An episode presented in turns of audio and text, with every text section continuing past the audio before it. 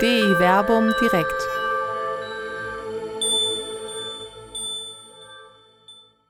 Einsamkeit. Keine biblische Tugend? Mit Dr. Till Magnus Steiner und Dr. Werner Kleine. Herzlich willkommen hier zu DE Werbung direkt. Sie haben, wenn Sie schon etwas dabei sind, unser kleines Vorgeplänkel schon mitbekommen.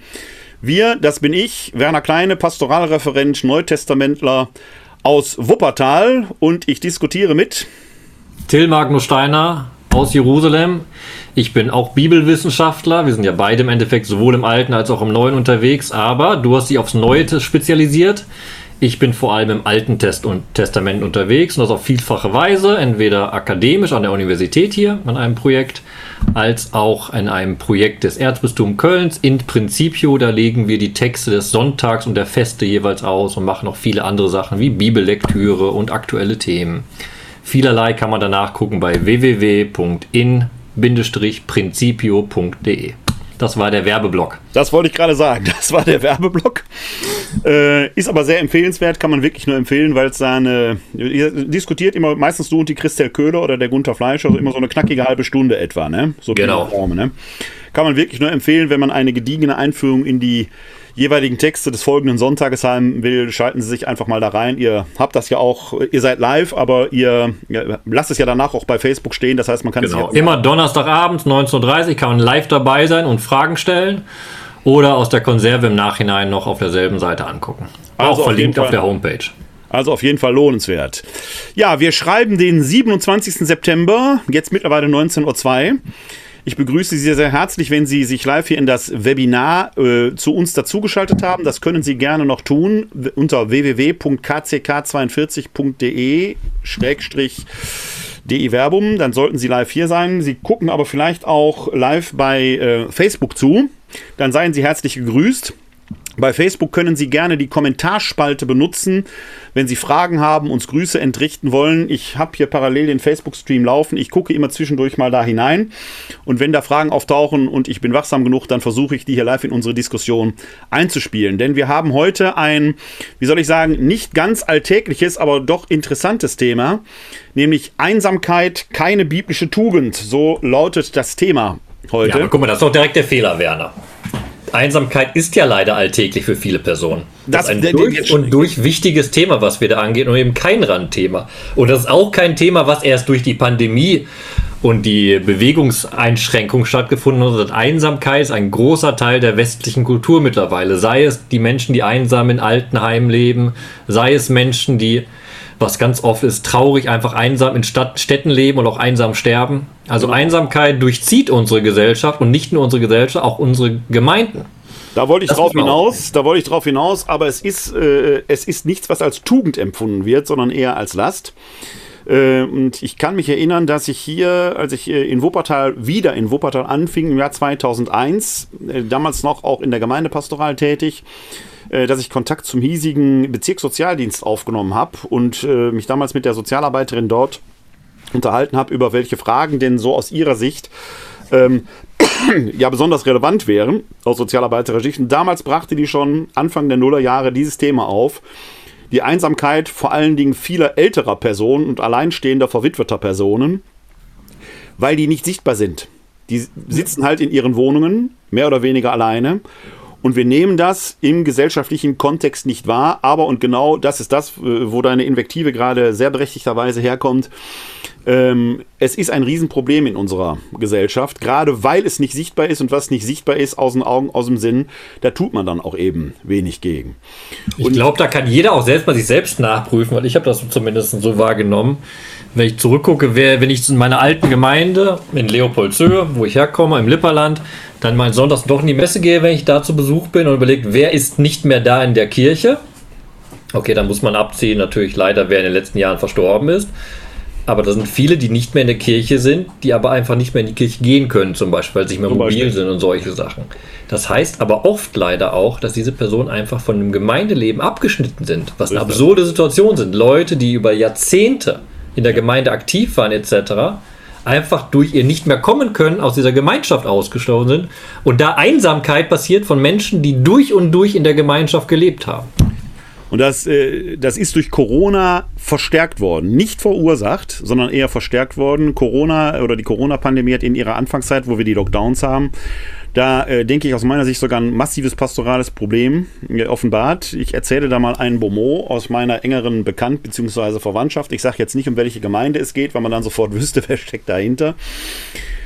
Da ist eine ältere Dame, die sehr aktiv äh, in ihrer Heimatgemeinde ist, über 80-jährig die in ihrem äh, hohen, aber doch noch agilen Alter äh, jeden Werktagsgottesdienst mitgefeiert hat und dort als Lektorin und auch als Vorsängerin unterwegs war, gerade wenn die Organisten ausfielen. Werktagsgottesdienste sind ja in der Regel nicht ganz so gut besucht. Das heißt, es fiel auf, dass diese ältere Dame nicht mehr da ist, als sie in der Corona-Pandemie nicht mehr kommen konnte aufgrund ihres äh, hohen Alters. Sie hat ein Jahr zu Hause gesessen, hat dort Online-Gottesdienste mitgefeiert und alles. Nach über einem Jahr ruft der Pfarrer sie endlich an und erkundigt sich nach ihrem Wohlbefinden. Entblödet sich, verzeihen Sie den Ausdruck, entblödet sich aber nicht dabei zu sagen, die Fahrsekretärin habe ihn darauf hingewiesen, dass, sie doch, äh, dass er doch da mal anrufen möge. Das ist jetzt mal ein Bomo live tatsächlich passiert. Ich verbürge mich persönlich für diese Begebenheit.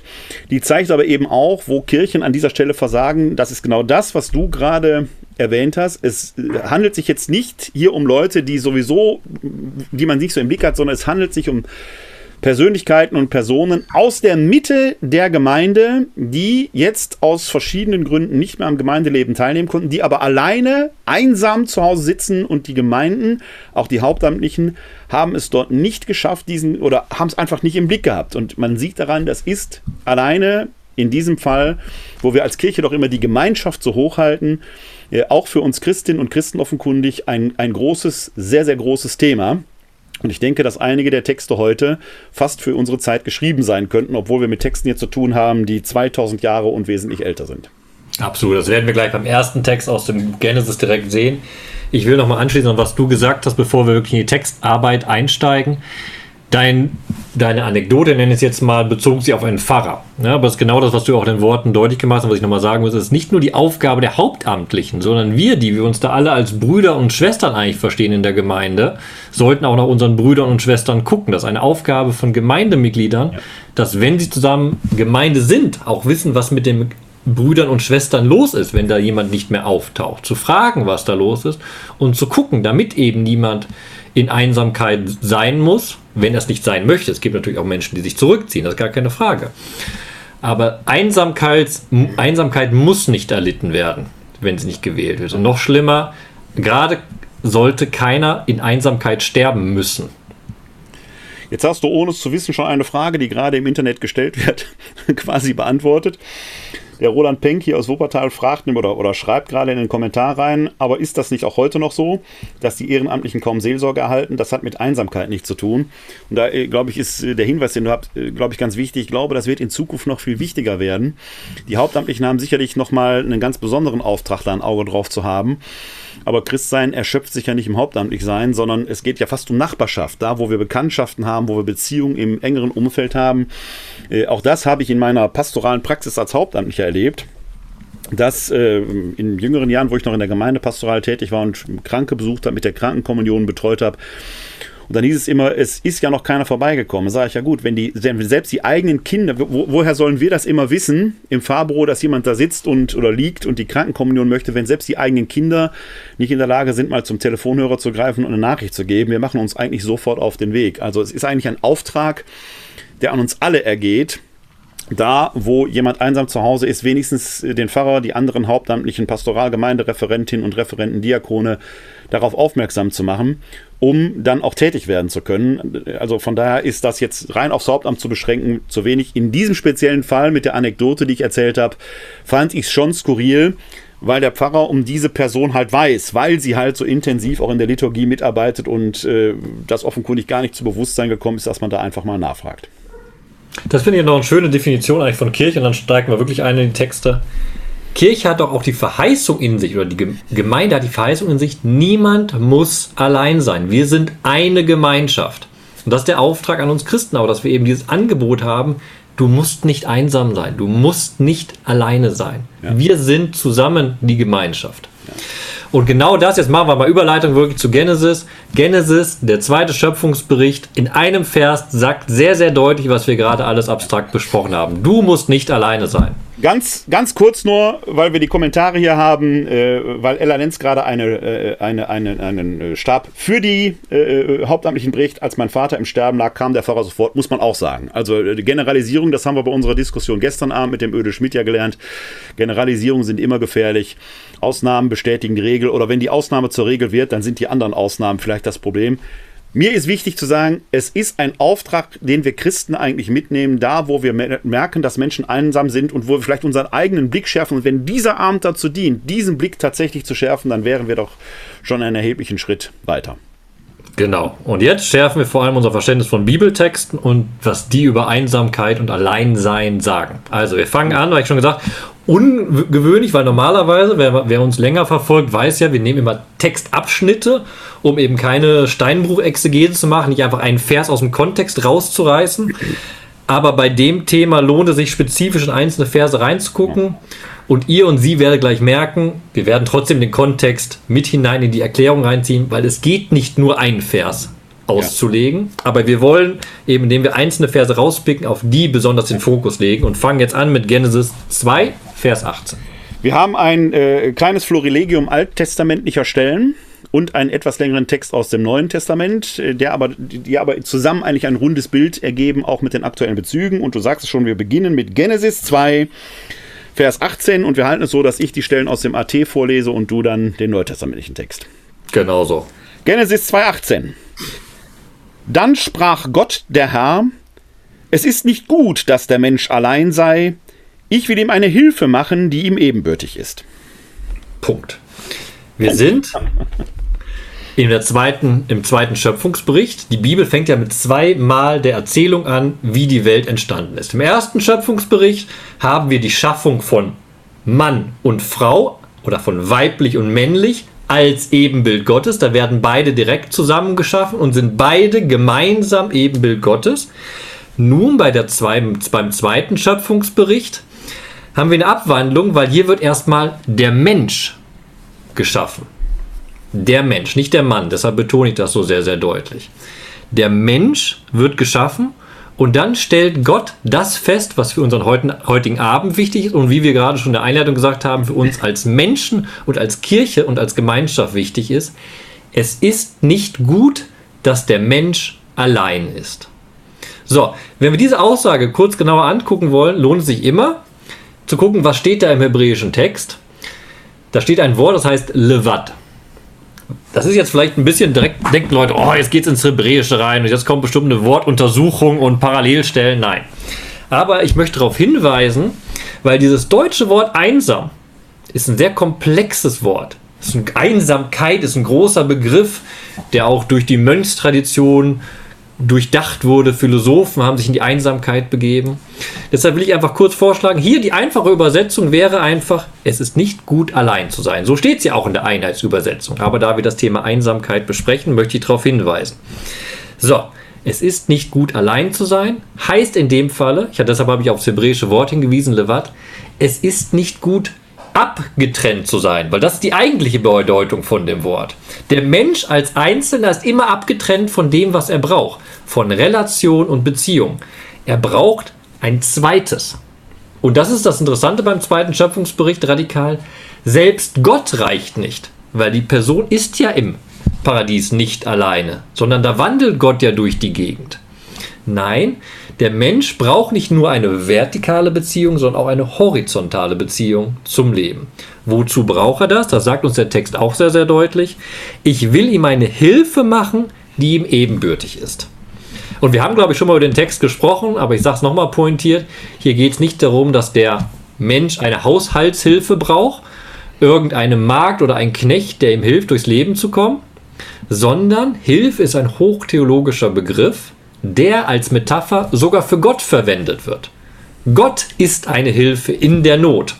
Und da wird sehr, sehr deutlich, das Alleinsein ist Not für den Menschen. In dieser Not braucht er Hilfe und findet die in einer zweiten Person. Jetzt könnte man natürlich schnell den falschen Schluss sagen und sagen, ah, warte mal, wenn Hilfe sowas wie Gott ist und ja nachher ist die Frau wird dann geschaffen.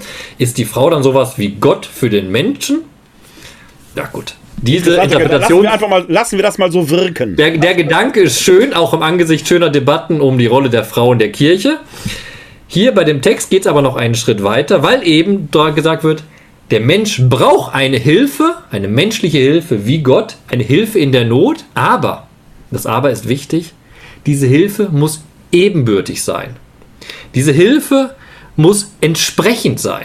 Der Mensch braucht also einen Menschen, der ihm gleichwertig ist, ihm gegenübersteht und zusammen können diese beiden Menschen durch das Leben gehen, weil sie nicht alleine sind. Sie sind nicht Hilfe und schutzbedürftig, sondern sie sind erst wirklich glückliche Menschen in ihrer Zweisamkeit. Da haben wir doch mal einen richtigen großen Aufschlag direkt am Anfang, oder? Richtig großer Aufschlag. Trotzdem jetzt ein äh, kleiner Einspruch von mir. Super. Basiert. Das heißt, äh, so anderthalb Einsprüche. Äh, der eine Einspruch ist, was sich auf die Ebenbürtigkeit bezieht. Du hast es, das ist gar kein richtiger Einspruch, ist eher eine Nachfrage. Jetzt schwächst äh, nicht ab. Komm. Nein, äh, ähm, die ihm ebenbürtig ist. Du hast ja schon gesagt, selbst Gott reicht nicht. In welcher Weise reicht das nicht, wenn es um eine ebenbürtige Hilfe geht? Ist Gott zu klein oder zu groß für die Ebenbürtigkeit? Das ist Frage 1. Den Einspruch, der kommt danach. Den Guck mal, das ist der Punkt. Gott entspricht dem Menschen nicht. Der Mensch braucht jemanden, der ihm gleicht. Der Mensch braucht jemanden, dem er als du wirklich voll und ganz begegnen kann. Gott ist alles, der Mensch ist einzeln. Der Mensch braucht ein zweites Einzelne, um diese Einzel Vereinzelung zu überwinden. Und da reicht nicht Gott. Was ja ein interessanter Gedanke ist, wenn wir an Teresa von, Avale, äh, von, von Avila denken, die das sagt, Gott allein genügt, wäre Nein. ja hier äh, eigentlich sagen, nee, reicht nicht. Wir brauchen schon etwas, sagen wir mal, haptischeres, ne? also etwas vielleicht leiblicheres auch. Könnte man das so das sagen? Kann man jetzt, jetzt machen wir ein bisschen philosophischen Exkurs, aber wenn man diese beiden Schöpfungsberichte zusammenliest, hast du das ja gerade genauso gesagt im Endeffekt.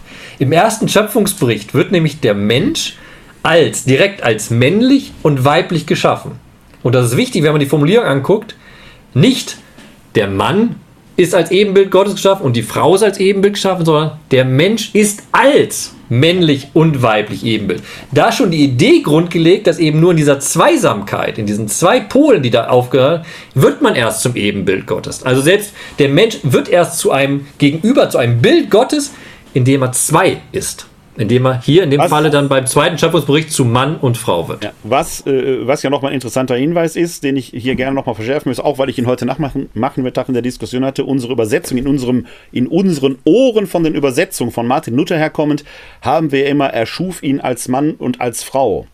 Im Text selber stehen ja aber Adjektive. Er schuf ihn männlich und weiblich, was ja nochmal sehr viel deuteoffener ist, ne? weil genau. es ja auch eine gewisse Polarität oder eine, ein, ein Spektrum aufmacht, was in der gegenwärtigen Diskussion ja durchaus nochmal für interessante Wolken sorgen könnte. Das mal nur so als Randbemerkung. Jetzt wir, diese, Randbemerkung als Thema, ne? diese Randbemerkung ist super spannend, weil da kann man sehr viel lernen in der jüdischen Tradition. Ich glaube, da wurde gerade auf ich weiß jetzt nicht, ob Feinschwarz oder katholisch.de einen Standpunkt ja, veröffentlicht. Exakt. Beides ist super. Ja, ja. Beide Seiten gut lesen. Auf jeden Fall, der Text, den ich meine, zeigt eben wunderbar auf, dass im Judentum genau diese beiden Pole sozusagen als End einer Skala wahrgenommen wurden genau. und im Talmud eben sehr bewusst gesehen wurden, es gibt nicht nur diese biologischen Männchen und Weibchen, sondern es gibt bei den Menschen ein Spektrum, das man was, bedenkt. Was in diesem Fall einfach nochmal sehr hilfreich ist, äh, zu sagen, also äh, Urtext zu lesen und da nochmal genau hineinzuschauen, äh, ist dann hilfreich, weil die Übersetzung alleine dann möglicherweise auch ein Bewusstsein in uns schafft und Argumentation schafft, die der Urtext so nicht hergibt. Fun Fact am Rande. Im Neuen Testament finden wir dieses, äh, er wurde männlich und weiblich erschaffen im Munde Jesu. Da ist es auch beides mal im Griechischen adjektivisch formuliert, wo man eben dieses, diese Skalierung eigentlich drin hat und eben nicht die, die binäre Polarisierung. Das nur am Rande. So, Aber Werner, wo ist denn dein Widerspruch jetzt? Ja, den, den, wollte ich jetzt gerade bringen, also, okay. weil du vorhin darauf abgehoben hast, dass Gott ihm eine ebenbürtiges Gegenüber schafft, äh, nämlich äh, dann die Menschen, so formuliere ich es mal. Aber wenn ich da in den Text hineingucke, kommen ja erst die Tiere. Also bevor der Mensch ein menschliches Gegenüber findet, äh, fügt Gott dem Menschen ja die Tiere als Gefährten hinzu, die dann aber nicht, nicht genügen. Und das ist charmant, oder? Da hat man einen Gott, der charmant, sozusagen, ja. sozusagen fast scheitert. Ja, genau. Das, das, viel ist mein Widerspruch, das ist mein Widerspruch quasi, den ich jetzt quasi da einfügen würde, dass es so schnell ja da nicht geht, sondern dass Gott erstmal da quasi die, die Tiere als, äh, was sie ja irgendwie auch sind. Ne? Und ich glaube, dass viele Menschen, die in Einsamkeit heute leben, durchaus in einem Haustier eine Milderung der Einsamkeit äh, empfinden, mit all den Problemen, die vielleicht für das Tier dann damit verbunden sind, weil die dann vermenschlicht werden. Ne? Aber das, das, dieses Scheitern Gottes, das finde ich einen charmanten Begriff von dir, äh, ist ja hier quasi im Text erstmal drin. Gott hat eine Idee, wie er die Einsamkeit beheben könnte, aber es, es reicht nicht. Genau, so ein schönes Beispiel. Ich glaube, wir können, da werden ja auch mal über Tiere hier bei D-Werbung gesprochen. Ja. Und wir haben es alle selbst durch unseren Hauskatze oder Haushund sehen wir, auch ein Hund kann wirklich eine Hilfe sein. Auch in der Not, der Vereinsamung, in anderen Nöten. Hunde sind unglaublich treue Begleiter. Katzen wahrscheinlich auch, aber da habe ich keine Erfahrung. So, Anders, anders. Katzen begleiten Anders. anders. Katzen Genau. lassen sich begleiten. Das ist gut, den. Äh, Du hältst, Das äh, macht- der Mensch hält sich Hunde, aber Katzen halten sich Menschen. Ich glaube, so rum ist es richtig. Ja, das stimmt. Genau das ist der Punkt, aber hier bei dem Text, warum ich direkt hingesprungen bin, dann eben zur Erschaffung der Frau, dieses ebenbürtig hat nochmal eine ganz andere Qualität. Mit Tieren kann man durchs Leben gehen, aber die Frau oder der Mann oder der Partner ist wirklich ein Gegenüber auf Augenhöhe mit den gleichen Gefühlswelten, mit den gleichen Empfindungen. Da wird man erst wirklich zu der Person, die man ist. Das beschreiben ja sehr viele Menschen, die Lebenspartnerschaften haben, sei es mit einer Ehe oder ohne Ehe, dass sie gerade sagen, durch ihren Lebenspartner sind sie erst, wer sie sind. Man hat eine Symbiose und kann das bei geglückten Partnerschaften sehr gut erleben. Ja, und ich glaube, dass der Text da auch noch mal äh, noch einen Mehrwert bietet, weil du ja vorhin auch, wie ich finde, zu Recht betont hast, da wird ja nicht ein Mann erschaffen, sondern ein Mensch. Also eine Art Ureinheit, die aber, weil sie Ureinheit ist, eben kein Gegenüber hat. Und dieses Gegenüber entsteht, indem diese Ureinheit in ein männliches und ein weibliches Pendant getrennt wird. Also dies aus der Seite schaffen ist ja quasi, das, das äh, ändert ja so ein bisschen an den platonischen Kugelmenschen, der dann plötzlich geteilt wird. Genau, das wollte ich gerade sagen, erzähl die Geschichte, weil das ist, glaube ich, das spielt jetzt bei der Entstehung des Textes keine Rolle, aber ich glaube, für Ja. den Sinnverstand für uns, Das meine ich. Das meine weil es auch in unsere Kultur reingeprägt Ja. hat, ist, glaube ich, eine wichtige, eine wichtige Erzählung, die da. Also, dass deswegen dieses Sehnen und die Einsamkeit auch als Last, weil eben etwas Ergänzendes, etwas Komplementäres fehlt, was ich in einem anderen Menschen als Gegenüber finden kann oder in der Erfüllung finden oder mir erhoffe, es da zu finden, äh, dass das, glaube ich, ein Aspekt ist, der in diesem Text eine ganz wichtige Rolle spielt.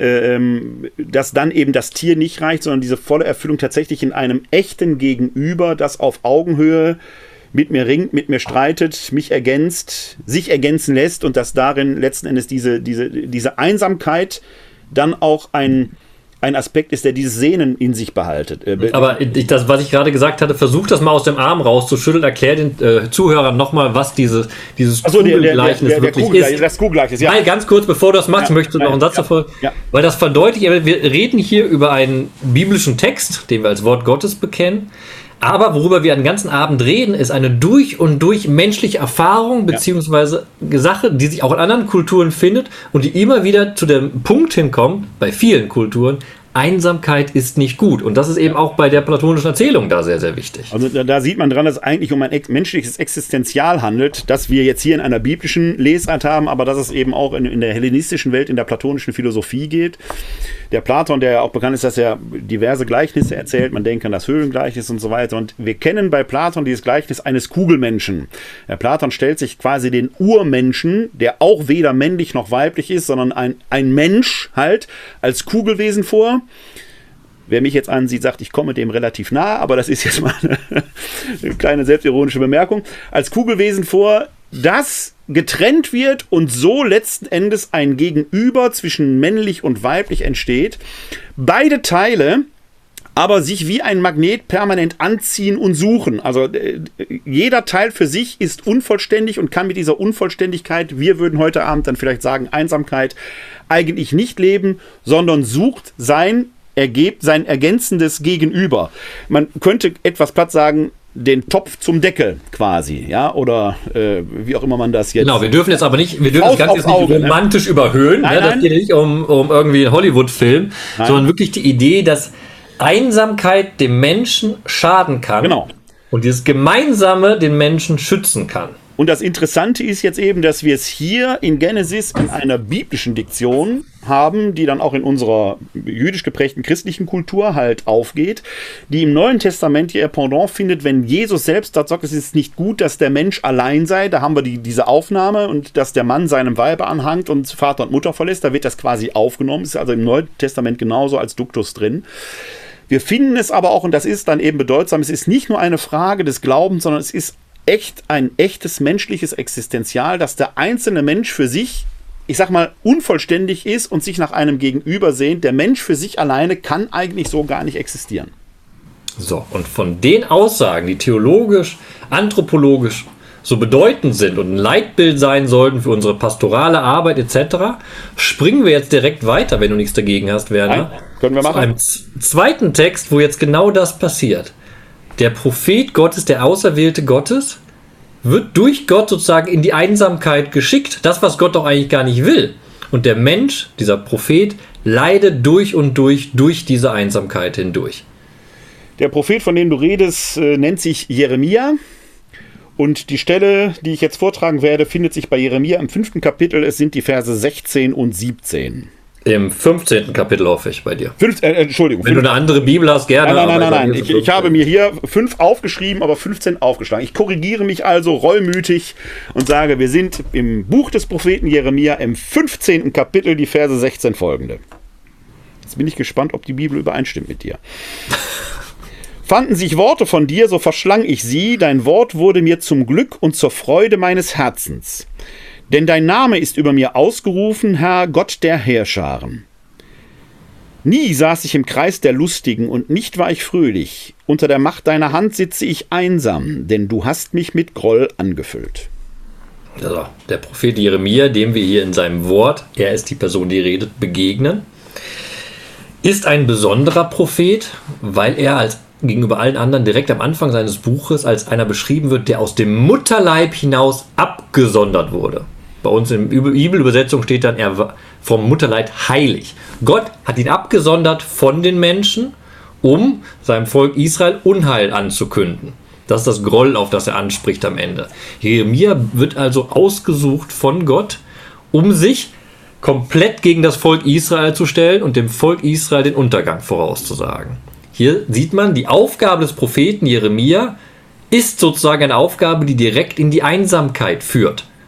Und jetzt das Schwierige für den Propheten, in einer Einsamkeit, die ihn setzt zwischen Gott und das Volk. Und das kann eine sehr einsame Position sein, wie uns der Prophet hier beschreibt. Das spitzt sich nämlich alles noch hinzu, wenn wir den Berufungsbericht bei Jeremia 1 weiterlesen. Er wird nicht nur abgesund aus dem Mutterleib, sondern Gott sagt ihm auch, alles, was ich sage, machst du. Er unterwirft sich komplett dem Willen Gottes. Das wird es sein, dem Volk den Untergang zu verkünden. Das geht sogar so weit rein ins Privatleben, dass wir dann bei Jeremia 16 lesen müssen, dass er nicht heiraten darf, dass er keine Kinder haben darf. Und das bedeutet im damaligen altorianischen Kontext, dass er gar keine Sicherheitsschnüre hat, kein Auffangnetz, nichts. Er war allein in einer Gesellschaft, die durch und durch durch soziale Beziehungen funktioniert. Dieser Jeremia sitzt nun da und sagt, nie saß ich im Kreis der Lustigen. Nie saß ich im Kreis der Gesellschaft, der Beziehungen, der Menschen miteinander. Und nicht war ich fröhlich.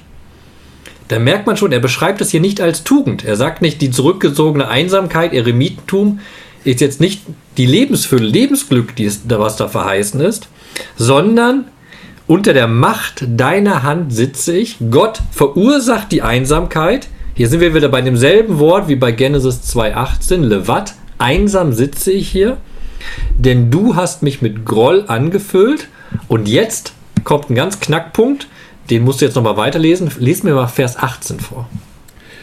Warum dauert mein Leiden ewig und ist meine Wunde so bösartig, dass sie nicht heilen will? Wahrlich, wie ein versiegender Bach bist du mir geworden, ein unzuverlässiges Wasser. Ja, und jetzt auf einmal wendet sich das er ist nicht nur einsam in der Gesellschaft wegen seinem Auftrag, sondern er verzweifelt auch in seiner Einsamkeit mit Gott, weil Gott ihn in diesen Zwischenraum, den ich beschrieben habe, hineinsetzt.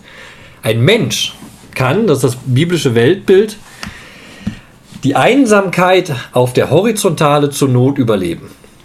Aber das kann er nur, wenn er keine Einsamkeit Gott gegenüber empfindet. Der Prophet Jeremia, so wird er hier beschrieben in seinen Worten, verzweifelt nun aber durch die soziale Einsamkeit an seiner Gottesbeziehung und findet keinen Ort mehr und fühlt sich alleingelassen. Das ist eine Einsamkeit, die durch und durch an eine Dunkelheit führt, die eine Vorahnung gibt auf das, was wir nachher bei Psalm 22 besprechen werden und was wir damit nachher vordeutend auf die dunkle Stunde am Kreuz sehen werden. Äh, der Text ist natürlich einigermaßen verstörend. Also auch beim, beim äh, ersten Lesen, weil natürlich in Vers 16 erstmal ja eigentlich so eine ja fast romantische Sicht aufgemacht wird. Ne? Dein Wort wurde mir zum Glück und zur Freude meines Herzens, der Name, äh, denn dein Name ist über mir ausgerufen. Da denkt man, das ist so typisch ich und der liebe Gott wir sind eins und alles ist gut. Ne? Man kann nie tiefer fallen als in Gottes Genau, das ist das schöne Bild dieser Ich-Du-Beziehung, die sich genau. komplett durch ja. Anerkennung auszeichnet. Und so einfach ist die Welt. Ne? Also wenn es schief läuft, dann sage ich lieber Gott, du bist bei mir und alles wird gut. Ne? Und äh, ich weiß aus meiner pastoralen Praxis, das funktioniert. Ich weiß, dass ganz viele das so sagen und ich will den Leuten auch gar nicht widersprechen. Wenn das für sich so gelebt wird, ist alles gut. Aber in meiner pastoralen Praxis erlebe ich nur allzu oft, dass es so einfach dann eben nicht ist, sondern dass dann die Frage eher gestellt wird, wo bist du Gott? Warum lässt du mich hier alleine hängen und so weiter und so weiter. Dann können wir noch das Bild aufmachen von den Füßen am Strand dann, ja, und so weiter. Also es wird, es, wird, es wird immer wilder und süßer und man kommt von den Bildern, bekommt man so langsam Karies, weil es so süß und klebrig ist. Das ist Vers 16. Wo man so, denkt, wenn man, da, wenn man, da, aufhört zu lesen, dann ist alles gut. Und, und dann kommt ganz knallharter Schnitt Nie saß ich im, Land, im, im, im äh, Kreis der Lustigen, war fröhlich. Unter der Macht deiner Hand sitze ich einsam. Das ist ja brutaler Cut. Und es wird noch schöner, weil ich kann, also ich habe selbst so eine radikale Einsamkeit in meinem Leben zum Glück noch nicht erlebt. Aber ich kann mir vorstellen, dass eine Person in Einsamkeit hin und her gerissen ist, wo Möglichkeiten zur Beziehung sein können, beziehungsweise wo Ausbruchmöglichkeiten aus dieser Düsternis sind. Und der Jeremia schwankt hin und her. Was du gerade beschrieben hast, jetzt gehen wir noch einen Vers zurück. Nun, wir müssen nur ein paar Worte zurückgehen. Ja, ja. In Vers 15 sagt er nämlich solche krassen Sachen. Ich lese es mal vor wie, raff mich nicht hinweg, sondern schieb deinen Zorn hinaus. Erkenne, dass ich deinetwillen Schmach erleide. Ja da sagt er, diese Schmach, die er erleidet, ist ja genau diese Einsamkeit. Das Ausgegrenztsein aus dem Kreis der Fröhlichen und Lustigen. Ja. Er leidet diese Einsamkeit nun wegen Gott. Und wenn er dann sagt, erkenne, dass ich deine Wege, dann bekennt er schon, in meiner Einsamkeit glaube ich Gott, dass du mich vergessen hast. Du hast mir diesen Auftrag gegeben, aber ich bin jetzt so einsam und brauche deinen Beistand und du bist nicht da anscheinend. Das ist himmelhoch jauchzend zu Tode betrübt. Das hat was manisch-depressives an sich. Genau, und das zeigt nochmal sehr, sehr wichtig, deutlich, wo wir beim Thema Einsamkeit jetzt gerade auf dem Weg sind durch die verschiedenen Texte. Einsamkeit hat eine theologische und eine anthropologische Dimension. Ich kann einsam sein zwischen Menschen, aber zumindest in der Ich-Du-Beziehung zu Gott diese Einsamkeit durchbrechen. Ich kann aber eben auch, wenn ich diesen letzten Glauben dann noch verliere, dann eine absolute Einsamkeit, ein absolutes Alleinsein, ein absolutes Verlassensein hineinbrechen, wo dann im Endeffekt keine reichende Hand mehr da ist, wo kein Tröster mehr da ist für mich. Und das Wort Tröster benutze ich jetzt bewusst, um die Überleitung zu schaffen zum nächsten Textkomplex, wenn du nichts zu Jeremia noch sagen möchtest. Ja, äh, höchstens das, äh, dass dieser kleine, dieses kleine Textfragment, ist ja nur ein kleines Fragment, das wir jetzt haben, ne? natürlich einigermaßen desillusionierend ist, wenn selbst ein Prophet in einer solchen Dunkelheit und Einsamkeit ja fast der Gottferne existiert, ein Prophet, der ja im Munde führt, ne, Wort des Herrn und so weiter. Äh, äh, der sich selbst als auserwählt versteht vom ja, Mutterleib. Ja, und äh, wo man sagt, also man merkt natürlich hier, dass wir Menschen zutiefst auch Menschen, somatisch, ich nenne es immer somatische Existenzen sind. Wir, wir sind eben nicht nur Seele, sondern Leib. Und wir brauchen immer, das, wir haben ja eingangs so ein bisschen über Corona auch ge gesprochen und äh, diese leibliche Begegnung, die digital nicht ohne weiteres einzuholen ist bei all den Segnungen, die die Digitalität mit sich bringt, wird nicht aufgehoben, indem man sagt, gut, wir können uns jetzt hier Skype oder via Zoom oder sonst wie sehen. Und äh, quasi die Beziehung zu Gott wäre so eine Art digitale Beziehung. Fun Fact am Rande: Der Heilige Geist wird ja auch als Digitus Dei bezeichnet, als Finger Gottes. Das ist eine digitale Beziehung, so könnte man das quasi sagen. Das reicht nicht. Wir Menschen brauchen dieses haptische, dieses begreifende.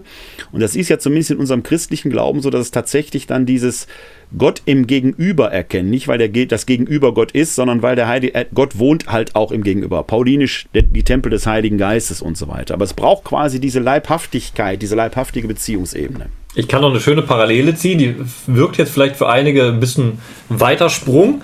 Aber was ist denn das Hauptgebot, was uns Jesus lehrt? Es ist die Liebe zu Gott und die Liebe zum Nächsten. Ja. Ja. Das ist beides zusammenzudenken. Genau das, was er sagt. Die wir glauben an diesen einen unsichtbaren Gott, diese digitale Beziehung, wenn du es so ausdrucken möchtest. Ja. Ja, das war jetzt mal, das war jetzt ein bisschen auf die Spitze ja, getrieben, ja. Das. Aber wir erleben sie eben als Gemeinschaft, indem ja. ich eben Gott oder das Ebenbild Gottes im Nächsten erkenne und Gemeinschaft mit ihm bilde. Aber steht dieses Gebot nicht schon in der Tora? Natürlich. Jesus legt ja die Tora nur aus. Darauf wollte ich hinaus. Dass wir nicht sagen, das ist jetzt eine Erfindung des Christentums, sondern ist ja eigentlich schon viel früher grundgelegt. So, aber jetzt möchte ich das Wort des Trösters wieder aufnehmen, weil das genau diese Dimension ist. Der Mensch braucht in seiner Einsamkeit einen Tröster. Und jetzt springen wir zum Buch der Klagelieder. Zugegeben ein Buch, was jetzt nicht so oft im Fokus der Verkündigung in der Kirche steht, aber für die Entstehung des Alten Testaments und auch für die Theologie des Alten Testaments grundlegend wichtig ist. Es gibt sogar die Theorie zwischen Bibelwissenschaftlern, dass alle Literatur im Alten Testament Krisenliteratur ist. Und die große Krise war die Zerstörung Jerusalems und des Tempels im 6. Jahrhundert vor Christi. Man kann es sogar mehr oder minder genau datieren auf 587 vor Christi. Auf einmal ist der große Tempel, der Ort Gottes in dieser Welt, von den Babyloniern zerstört und das Volk Gottes ist nicht mehr eigenstaatlich, der König ist entmachtet und man muss nach Babyloniens ins Exil. Da wird etwas Grundlegendes für unsere Theologie bis heute passieren. Genau diese Beziehung der Entkopplung vom Ort, der Entkopplung von, von einer Stadt als Stadt Gottes, was wir im Psalm 46 und 48 noch haben, und hin zu der Frage, okay, wie begegne ich Gott denn? Im Wort Gottes, in anderen, im Gebet und solche Sachen. Das entwickelt sich alles daraus. Den großen Bogen wollen wir gar nicht aufmachen. Aber das ist der Bogen, in dem wir jetzt genauer hineingucken wollen und da fragen, welche Rolle spielt denn Einsamkeit in dieser Krise, in diesem Trauma, das Israel da erlebt hat? So, und ich lese jetzt aus dem Buch der Klagelieder erst den ersten Vers aus dem ersten Kapitel und springe dann direkt zum dritten Kapitel, die Verse 25 bis 31. So. Genau, das darf man normalerweise nicht machen, auch wenn wir das sonntags oft machen bei so Lesungstexten, dass da was rausgelassen wird. In dem Falle machen wir es einfach, um das Thema der Einsamkeit zu greifen. Keine Sorge, ich werde aber gleich zu beiden Texten gesondert was sagen. Die werden ihre Berechtigung und ihre Bedeutung in ihrem eigenen Standpunkt haben. Und wir empfehlen natürlich, dass die geneigten äh, Zuschauerinnen und Zuhörer äh, sich die entsprechenden Verse dazwischen auch angucken, damit man den Kontext wiederherstellt. Das, das sagen Sowieso. wir aber zu allen, zu allen Bibelversen, sollte Sowieso, man das ist, das ist Standard. Also, Klagelieder 1.1 mit 3, 25 bis 31. Weh, wie einsam sitzt da die einst so volkreiche Stadt. Einer Witwe wurde gleich die Große unter den Völkern, die Fürstin über die Länder ist zur Fron erniedrigt. Gut ist der Herr zu dem, der auf ihn hofft, zur Seele, die ihn sucht. Gut ist es, schweigend zu harren auf die Hilfe des Herrn. Gut ist es für den Mann, ein Joch zu tragen in der Jugend. Er sitze einsam und schweige, wenn der Herr es ihm auflegt. Er beuge in den Staub seinen Mund, vielleicht ist noch Hoffnung. Er biege die Wange, er biete die Wange dem, der ihn schlägt, und lasse sich sättigen mit Schmach, denn nicht für immer verwirft der Herr. Er biege die Wange, das ist aber auch schön um, umgeändert. Ja. Ne? Da wollte aber Gewalt mit Gewalt vergelten. ja, das ist äh, äh eine sehr kleine Bibelausgabe.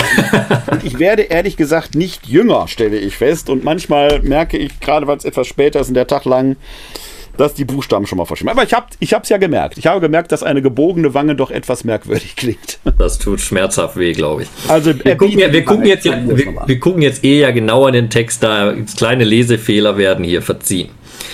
Gucken wir erstmal in den ersten Vers. Wir sind am Anfang des Buches der Klagelieder. Ich hatte gerade gesagt, im Endeffekt geht es um die Katastrophe, dass Jerusalem, die Stadt Gottes, zerstört wurde.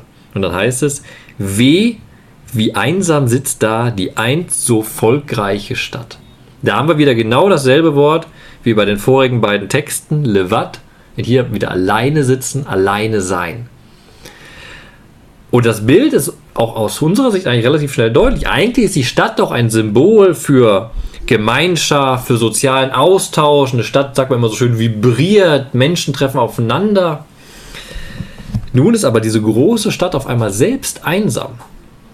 Und diese Einsamkeit wird dann verglichen mit der Einsamkeit einer Witwe, die im Endeffekt ihren Lebenspartner nicht mehr hat, alleine dasteht in der Gesellschaft und das muss man jetzt nochmal sehen, im damaligen Kontext zu den Personen im Misere gehört, das heißt zu den Personen, um die sich eine Gesellschaft dringend kümmern muss, weil sie selbst keine soziale Absicherung mehr hat.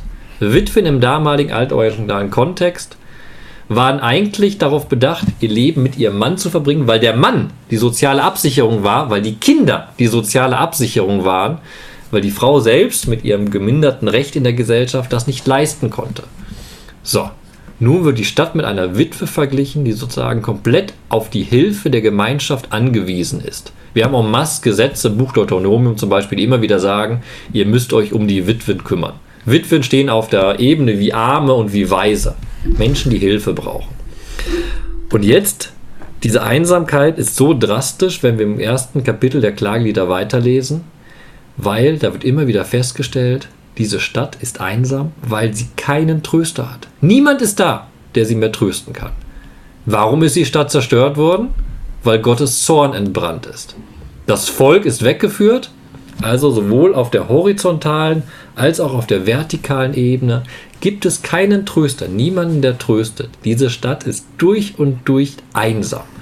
Das ist ein riesen Paukenschlag am, äh, Paukenschlag am Anfang des Buches, der direkt ein schwarzes Nichts öffnet und sagt, diese Stadt ist im Nichts verloren. In der Einsamkeit steht sie da. Jetzt wissen wir aber zum Glück, dass die Geschichte weiterging. Aus dem babylonischen Exil kam Israel zurück. Der Tempel wurde wieder aufgebaut.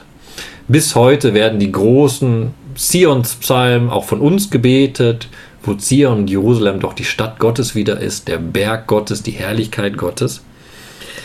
Jetzt ist aber dieses Thema der Einsamkeit genau diese Frage. Wie bewältigt nun das Leid, was durch diesen Untergang der Stadt hervorgerufen ist? Und da kommt für uns in unserem Kontext der Debatte eben im dritten Kapitel eine sehr überraschende Zusage. Es wird empfohlen, den Menschen, die sozusagen in Einsamkeit wie die Stadt da sitzen, der Stadt wird empfohlen, aber auch den Menschen, die im babylonischen Exil in der Einsamkeit sitzen. Man sitze einsam da und schweige, denn er, also Gott, hat es ihm, dem Schweigenden, auferlegt. Jetzt könnte man direkt sagen, guck mal, hier wird Einsamkeit doch zu Tugend. Hier in der Krise wird nun empfohlen, Einsamkeit ist das Richtige und Schweigen ist noch besser. Begeb dich in ein schwarzes, tiefes Loch und sei ruhig und warte ab, dass alles besser wird. Was meinst du? Ist das die Aussage, Werner? Du guckst nämlich so kritisch. Ja, äh, du weißt ja, was ich davon halte. Dann sag, was du davon hältst, also, aber am biblischen Text begründet, nicht hier Meinungen raushauen. Nein, nein, nein. Also äh, äh, ich sehe natürlich erstmal, ich, ich habe jetzt nicht im Hebräischen nachgeguckt, aber ich sehe natürlich erstmal den Konditionalsatz. Gut ist es, schweigend zu harren auf die Hilfe des Herrn. Gut ist es für den Mann. Dann er sitze einsam und schweige, wenn der Herr es ihm auferlegt. Und ich hatte gerade einen kleinen, also das ist eine. Der, Denn er hat es ihm nicht, wenn. Denn er hat es ihm auferlegt. Aber bei mir steht wenn. Bei mir in meiner Übersetzung steht, wenn der Herr es ihm auferlegt. Das finde ich aber. Welche, was hast du? Ich habe die Einheitsübersetzung hier. Ich auch, ich auch. Also in meiner Einheitsübersetzung steht, äh, wenn der Herr es ihm auferlegt. Ah. Wenn. Also nicht, nicht, also, äh, also wie gesagt, ähm, konditional, nicht kausal. Okay, aber ja, okay, die Übersetzung, beide Übersetzungsmöglichkeiten sind richtig. Gut. Ja, aber wie auch, wie auch immer. Also ich kann gleich nochmal da oben. Ich wollte nicht, dass irgendwelche Verwirrung bei den Zuhörern entsteht. Ja, ja, ich, ich, ich gucke guck aber gleich nochmal in einer anderen, nicht, dass das hier ein Druckfehler ist, aber ich gucke gleich nochmal irgendwo anders nach. Wie auch immer. In meiner Fantasie, du hast vorhin einen schönen Werbeblock gehabt, ganz am Anfang. Jetzt kommt mein kleiner Werbeblock. Ich habe morgen Abend in der Reihe Glaubensinformationen den Vortrag 19 Uhr hier live unter www.kck42.de slash Webinar. Geht es ums Vaterunser. Und da gibt es natürlich wieder die sechste Bitte mit dem und führe uns nicht in Versuchung.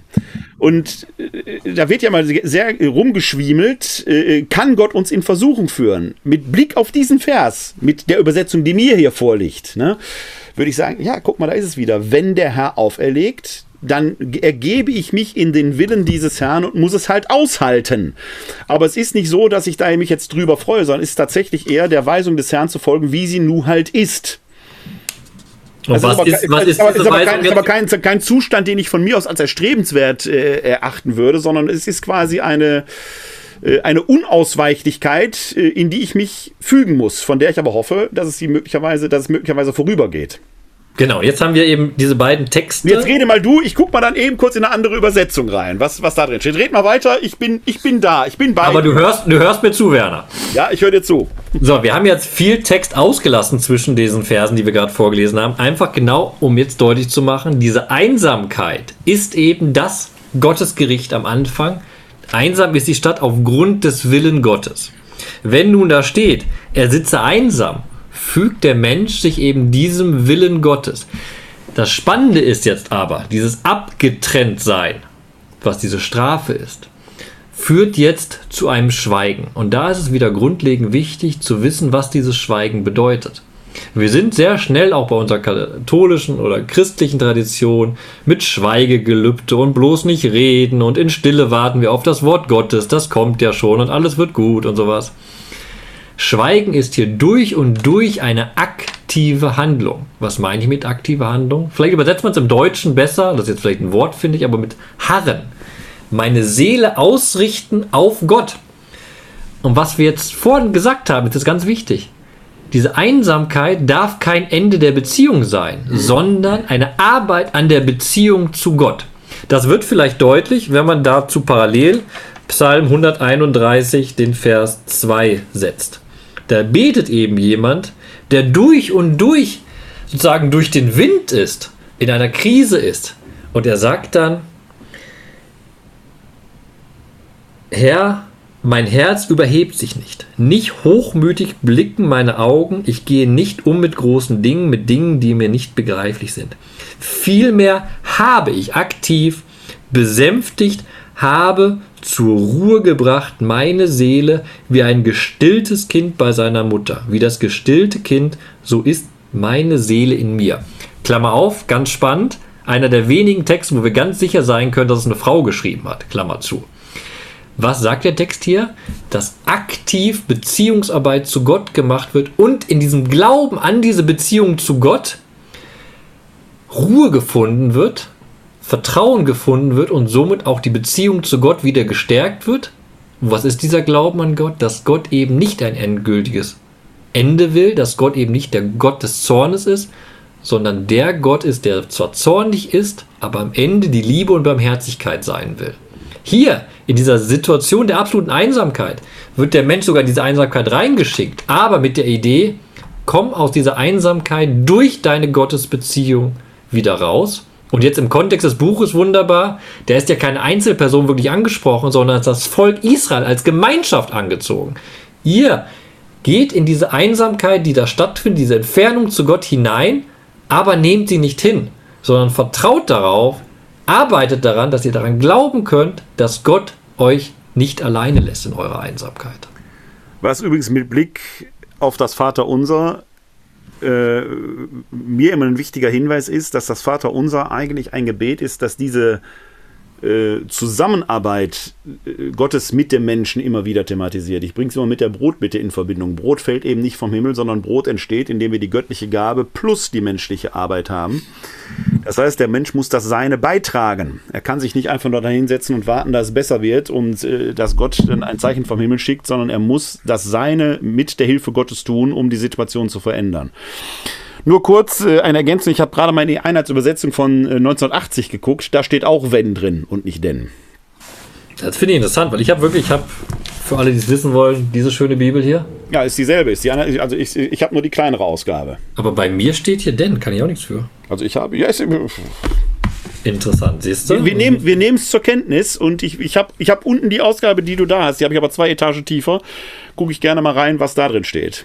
Nebenbei, dass das jetzt das nicht für wir, wir machen, wir reden über Druckausgaben, weil die Übersetzungen sind beide möglich und richtig. Ne? Wir reden Ja, nicht ja, über genau, Übersetzungsfehler, genau. sondern über Ja, die. Frage, was da wirklich abgedruckt wurde. Ja, wobei der, Sinn- der Sinn natürlich einmal kausal, einmal konditional, also kausal denn, ne, als, als Ursache und äh, konditional, wenn äh, in der Interpretation schon natürlich einen kleinen Unterschied macht. Ne? Genau, aber das ist das Problem, wenn das hebräische Wort eben beides hergibt, kannst ja, du ja, beide ja, ja, ja. Aber interessant, interessant. Wer hätte das gedacht?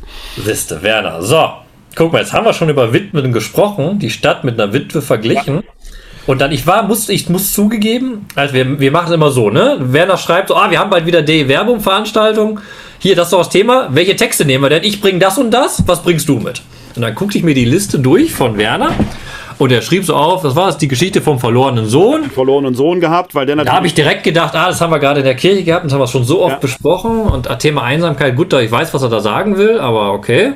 Und dann kam auf einmal dieser Text. Du bist im ersten Timotheusbrief. ersten Timotheusbrief. Und redest über Witwen. Das fand mich sehr überrascht. Positiv überrascht, weil als ich dann gelesen habe, habe ich gesagt, wow, absolut. Ich muss eingestehen, ich habe den Text vorher in meinem Leben noch nie gelesen. Ja, der ist so ähnlich wie Klagelieder 1 Timotheus. Kennt man, weil es dann um Bischöfe und Diakone geht. Ne? Der Bischof soll ein Mann sein, der sich bewährt hat als Familienvater und so weiter und so weiter. Das kennt man noch irgendwie. Aber äh, äh, meistens äh, liest man die, äh, hört man das halt im Gottesdienst und das sind dann so Stellen, die kommen dann da nicht so vor und die werden so irgendwie an die Seite geschoben. Und das Interessante beim ersten Timotheusbrief ist, wir sind äh, im ersten Jahrhundert, äh, die äh, Parosie, also die Wiederkehr Christi, ist ausgeblieben. Wir befinden uns schon irgendwo am, mindestens am Überstieg von der zweiten zur dritten christlichen Generation. Man richtet sich in der Dieszeit ein und es finden Institutiona- Institutionalisierungsprozesse statt. Ich betone es nochmal auch gerade aufgrund der Diskussion, die ich heute Nachmittag geführt habe. Christus hat die Kirche nicht eingesetzt. Er hat keine Verfassung gegeben oder so etwas. Das war nicht sein Ziel. Das hat sich hinterher quasi institutionalisiert. Aber auch sehr langsam, wenn wir in die Paulusbriefe, in die echten Paulusbriefe, 1 Timotheus gehört ja zu den sogenannten Paulusbriefen, ist aber eben viel zu spät geschrieben, äh, auch von, von dem gesamten Kontext, in den es hineinspricht, als aus der Feder Pauli selbst zu stammen. Klammer auf, und das, das kann man auch schön, das ist vielleicht wichtig dazu sagen, die paulinischen Briefe sind in aller Regel an Gemeinden geschrieben. Richtig. Hier schreibt er an Bis den. Mitarbeiter Timotheus und redet über Gemeindeleitung. Ne? Das Genau, ja, ja, genau. Und das, und also der Paulus selber hat, das war sehr fluide. Ich will nicht sagen, dass es chaotisch oder, also das wird immer so gesagt mit Blick auf 1, Kor- 1 Korinther, das war dann charismatisch. Na, so einfach ist auch nicht, sondern wir haben auch da die Phoebe und die Lydia und wie die alle heißen, äh, wo es also auch schon klare Leitungen gab. Schlicht und ergreifend, wer mit Haus gehörte, der hat das Sagen. Egal ob Mann und Frau. Oder, Mau- äh, oder Frau, wenn das Haus noch Frau gehörte, war die die Chefin. Fertig. Ja, und so einfach war das. So kann, einfach konnte es sein am Anfang. Ne? So einfach ging das. Und äh, ähm, aber man lebt halt in diesem Bewusstsein, wir werden noch erleben, dass der Herr auf den Wolken wiederkommt und äh, die, die Schofar erklingen und das Ende ist nah. So, und das blieb aber aus. Äh, Und äh, es passierte das, was immer in menschlichen Gemeinschaften rein soziologisch passiert. Es finden Institutionalisierungsprozesse statt. Man gibt sich Ordnungen und im Laufe der Zeit vereinheitlichen sich diese Ordnungen auch. Da sind wir im Neuen Testament, dass wir die ganz großen einheitlichen Kirchenordnungen nicht, dazu reicht die Zeit nicht, aber wir erleben den Beginn einer Institutionalisierung. Und ein Zeugnis legt davon eben 1 Timotheus ab, weil wir dann plötzlich das Amt des Episkopos haben, das Amt des Diakons. Die sind nicht zwingend vergleichbar mit dem, was wir heute unter Bischof oder Diakon verstehen, aber es sind die Anfänge, äh, aus denen sich das heraus entwickeln wird. Und das Bemerkenswerte an 1 Timotheus ist es eben, dass es auch grundlegende Kirchenordnungen gibt. Und da spielen die Witwen, wie überhaupt in der frühen Kirche, eine ganz wichtige zentrale Rolle. Da werde ich aber gleich mal was zu sagen, wenn wir den Text gehört haben. Es gab quasi, das hört sich jetzt ein bisschen komisch an, wenn ich das so sage, weil man natürlich Witwe nicht unbedingt freiwillig wird. Ähm, aber es gab das Amt der Witwe. Und das gab es in der frühen Kirche in den ersten Jahrhunderten, weil die Witwen oft begütert, jetzt sage ich es doch, bevor wir den Text hören, äh, weil die Witwen oft begüterte Frauen waren, äh, die mit ihrer mit ihrem Vermögen die Gemeinden unterstützt haben, auch zur Sozialarbeit beigetragen haben, schlicht und ergreifend, weil die Zeit haben und weil sie, und da spielt der Text jetzt gleich hinein mit ganz interessanten Wolken und Wendungen, äh, wann eine Witwe eine echte Witwe, so hätte ich beinahe gesagt, ist, ähm, weil sie eben alleinstehend lebt und einsam ist. Und diese Einsamkeit auf der einen Seite zum Problem wird, aber hier ein Lösungsangebot quasi erfährt, mit einer Wertschätzung dieser Lebensform als Witwe da zu sein. Ähm, das war in der frühen Kirche ein ganz wichtiges Amt. Witwen waren oft machtvolle Frauen in den Gemeinden, so machtvoll, dass man das Witwenamt, ich benutze jetzt mal, das ist kein theologischer Begriff, das habe ich jetzt geprägt, das hat man im dritten Jahrhundert abgeschafft. Die wurden so mächtig, diese Frauen, diese Witwen, dass die so ab der konstantinischen Wende faktisch nicht mehr auftauchen. Und das ist schon etwas sehr Bemerkenswertes, was in unseren diskursiven Prozessen, die wir heute haben, wo es um Frauen in der Kirche geht, wo es immer um die Apostolin geht, die, die Maria von Magdala, die Junia und wie die alle heißen, ich würde immer vorschlagen, der Apostelbegriff ist neutestamentlich so divers, dass der nicht viel austrägt. Das kann alles und jedes sein, je nachdem, welchen Buch man guckt. Schaut euch die Witwen an und was mit denen los gewesen ist. Und da ist 1 Timotheus, erst kommt der Bischof, dann der Diakon und dann kommt die Witwe. Das war ein Amt. Und was, was da in der Gemeinde los war, da hören wir jetzt gleich den Text zu. Und Nein, aber ich habe noch zwei kurze, eine, eine Vorbemerkung, eine Frage dann. Zum einen möchte ich darauf hinweisen, damit das nicht untergeht, auch wenn es nicht direkt Thema ist auch beim ersten Timotheus gibt es noch keine Priester. Ne? Wir reden korrekt, korrekt, korrekt. Im ganzen Neuen Testament gibt es keine Priester. Im ganzen Neuen Testament. Testament. Und jetzt kommt ein, einzig, ein einzigen Priester, ein einziger Priester taucht auch, hat Thomas Höding gerade noch mal darauf aufmerksam gemacht. Ich auch in meinem letzten DE Werbung-Beitrag. Es taucht ein einziger Mal das Wort Hierois auf, Priester. Und das ist Christus im Hebräerbrief. Er ist der einzige wahre hohe Priester. Kein, also schon ein Mensch, aber ein ganz besonderer Mensch, den wir als wahren Mensch und wahren Gott bekennen. Es gibt das so. Priesteramt, wie wir es heute kennen, taucht im Neuen Testament nicht auf. Und das ist jetzt, ich bin kein Kirchengeschichtler und wirklich mit dem Kanon der Bibel, danach ist bei mir Schluss mit meinem Wissen in manchen Fällen. Aber ich finde es eine schöne Parallele, die ich vielleicht ziehen kann und mal nachdenken kann. Du hast schön beschrieben, das Amt der Witwe war dann im dritten Jahrhundert weg. Genau. Und da kann man mal gucken, ab wann das Amt des Priesters dann auf einmal aufgetaucht ja. ist. Könnte ja, das, das ist zeitlich eine, in derselben Zeit. Es gibt eine bemerkenswerte Koinzidenz, wobei ich nochmal betone, das Amt der Witwe, dieser Amtsbegriff, den bitte ich jetzt nicht ja, ja. amtstheologisch zu nehmen, sondern den habe ich jetzt Die Rolle, mal, nennen wir es Rolle. Rolle. Und ich habe den jetzt gerade mal auch ein bisschen bewusst reingebracht, auch als Konterpart, weil die Witwen in der frühen Kirche schon eine ganz eminent wichtige pastorale, soziale und soziologische Rolle in den Gemeinden gespielt haben. Die waren so mächtig, dass man sie halt irgendwann versucht hat, einzuhegen. Ja? Und diese Koinzidenz, die du gerade schilderst, ich glaube auch, dass das nicht so ganz zufällig ist. So, und jetzt kommt noch eine zweite Lücke, dass meine Frage jetzt anschließen will. Ich weiß zumindest, dass es heute noch in der katholischen Kirche geweihte Witwen gibt. Ja, also ne, das ist wirklich Jungfrauen gibt es auch noch, die Jungfrauen. Geweihte Jungfrauen gibt es, aber es gibt eben auch geweihte Witwen, ja. die dann, ne? Sind nicht, sind nicht so, das ist eine Reminiszenz an diese frühe Zeit. Wobei die Weihe hier wieder nicht mit Handauflegung und Gebet im Sinne der apostolischen Sukzession zu verstehen ist, aber es hat natürlich einen Konnex hier in diesen Text hinein, genau. Aber, das ist der wichtige Punkt, eine Frau lässt sich da zur Witwe weihen, aber es hat eben keinen Machtanspruch, wie du gleich bei Team 1 Timotheus hinaus raus willst. Es ist, es ist letzten Endes ist es eine äh, heute eher eine spirituelle Geschichte, die wie, wie ja viel mit der Weihe heute, das ist, äh, ist jetzt ein kleiner Exkurs. Ich glaube, wenn wir ins Neue Testament schauen, auch gerade speziell in den ersten Timotheusbrief, dann sind die dortigen Beauftragungen, auch durch Handauflegung und Gebet, also das, was wir heute unter amtstheologisch unter Weihe verstehen, immer ein Pro, immer ein Für. Ich werde geweiht für eine Gemeinde und übe dort einen echten Dienst an der Gemeinde aus.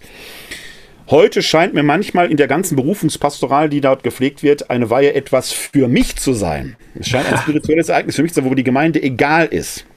Ich, ich, das ist jetzt ein bisschen überpolemisiert, man möge mir das verzeihen. Ausnahmen werden die Regel bestätigen. Aber ich erachte das wirklich als ein Problem der gesamten äh, Diskussion, was dann auch mit dieser sogenannten ontologischen Superiorität, die die Kleriker durch die Weihe erhalten. Und ähm, im, im Falle von Kardinal Wölki konnte man es in einem Interview, das er kürzlich der Kirchenzeitung gegeben hat, lesen. Ich vertrete ja nach wie vor die These, egal was passiert, er wird Erzbischof von Köln bleiben.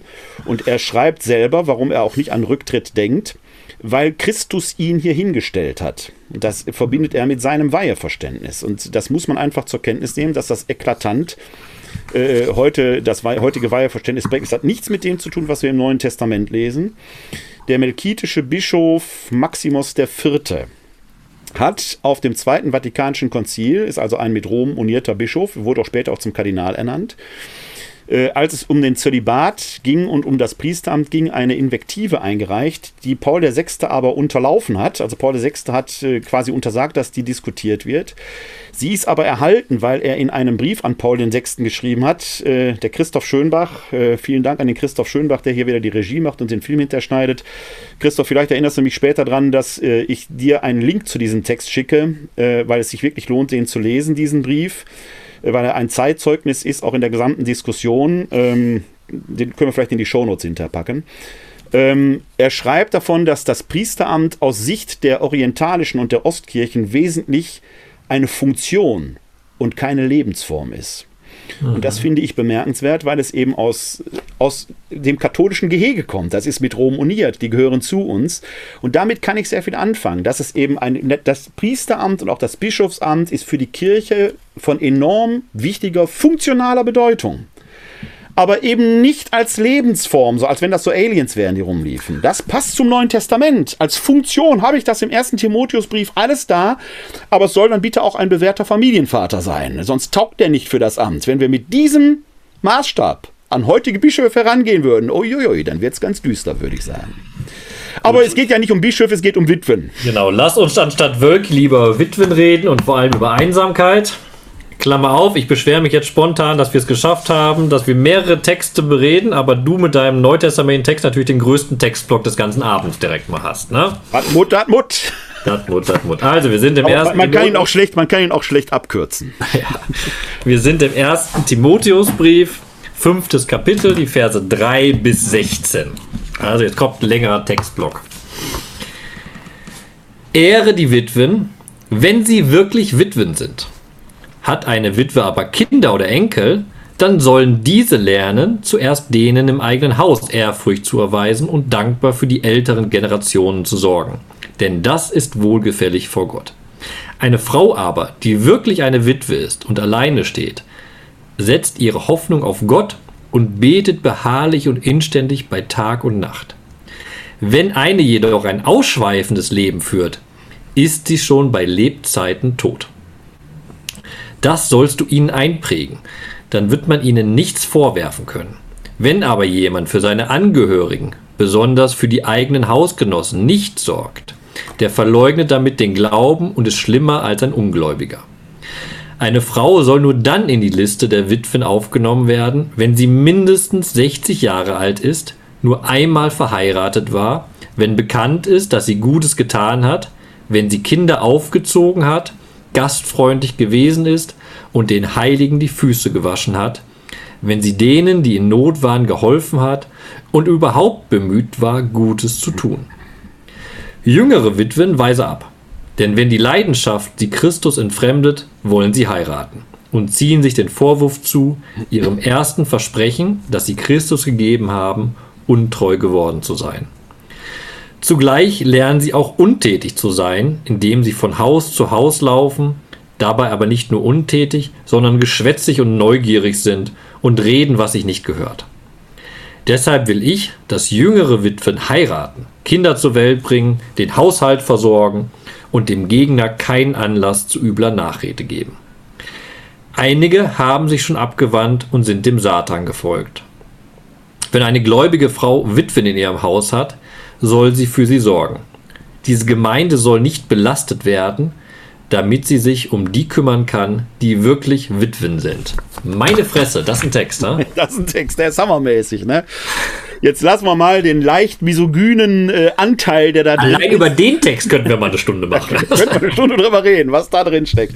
Also äh, ich habe ja Spaß an solchen Texten, weil die so herrlich unfromm sind. Also äh, mhm. so aus dem Leben geschnitten. Ne? Also wie gesagt, äh, der, den hat natürlich keine Frau geschrieben, man merkt das, ne? sondern das ist ein Mann, der jetzt ein bestimmtes Frauenbild auch vertritt. Er ist 2000 Jahre alt, wir können uns herausreden, die historischen Kontexte waren anders. Nein, dieser Text ist durchaus latent misogyn, wenn er um die jungen Witwen redet, die davon Haus zu Haus reden und geschwätzig halt äh, da irgendwelche äh, Sachen reden und er bringt ja sogar mit dem Satan in Verbindung.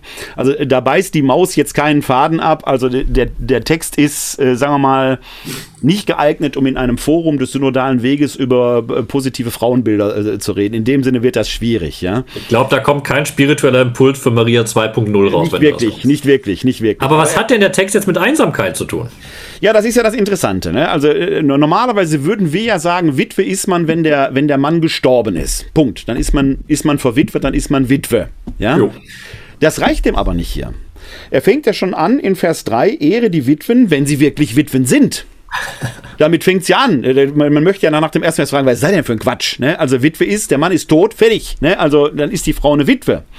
Aber er fängt ja jetzt an, hier Bedingungen aufzumachen. Und äh, er beschreibt jetzt, was so eine richtig echte, echte, wirklich echte Witwe ist. Die muss schon mal eigentlich kinderlos sein. Weil sie, wenn sie Kinder hätte, es ja, äh, zumindest auch nach damaligem Maßstab, eine, äh, es gäbe eine Versorgung. Das ist das, du hast es vorhin schon mal in Bezug auf, ich weiß jetzt gar nicht welchen Text aus dem AT, du hast vorhin schon mal erwähnt, dass ja die. die Im Deuteronomium sind mehrere Stellen. Ja, dass die, die, die, Nachkommenschaft ja quasi eine Art äh, Sozialversicherung äh, für die ältere Generation war oder ist.